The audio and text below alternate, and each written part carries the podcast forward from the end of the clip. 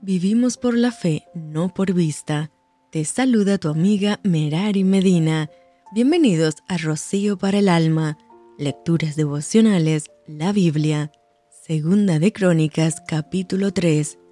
Comenzó Salomón a edificar la casa de Jehová en Jerusalén, en el monte Moriah, que había sido mostrado a David su padre, en el lugar que David había preparado en la era de Ornán Jebuseo y comenzó a edificar en el mes segundo, en los dos días del mes, en el cuarto año de su reinado.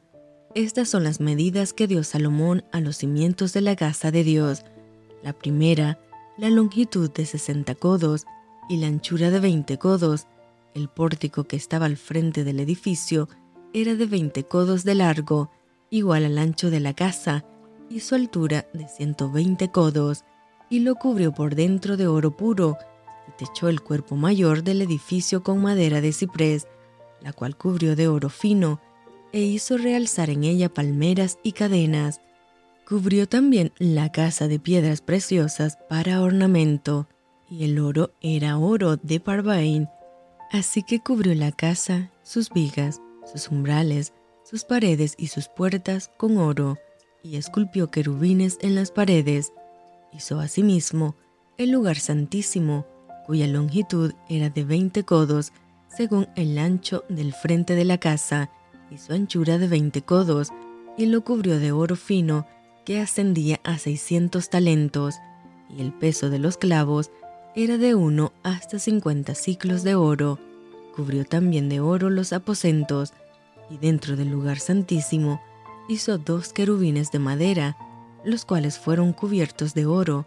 La longitud de las alas de los querubines era de 20 codos, porque una ala era de 5 codos, la cual llegaba hasta la pared de la casa, y la otra de 5 codos, la cual tocaba el ala del otro querubín. De la misma manera, una ala del otro querubín era de 5 codos, la cual llegaba hasta la pared de la casa, y la otra era de 5 codos, que tocaba el ala del otro querubín. Estos querubines Tenían las alas extendidas por veinte codos y estaban en pie con los rostros hacia la casa. Hizo también el velo azul, púrpura, carmesí y lino, e hizo realzar querubines en él. Delante de la casa hizo dos columnas de treinta y cinco codos de altura cada una, con sus capiteles encima de cinco codos.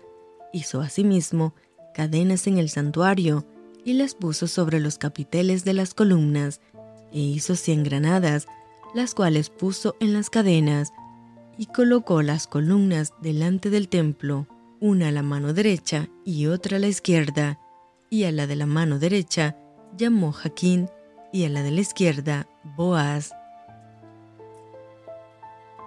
Y esto fue Rocío para el alma. Te envío con mucho cariño, fuertes abrazos tototes lluvia de bendiciones.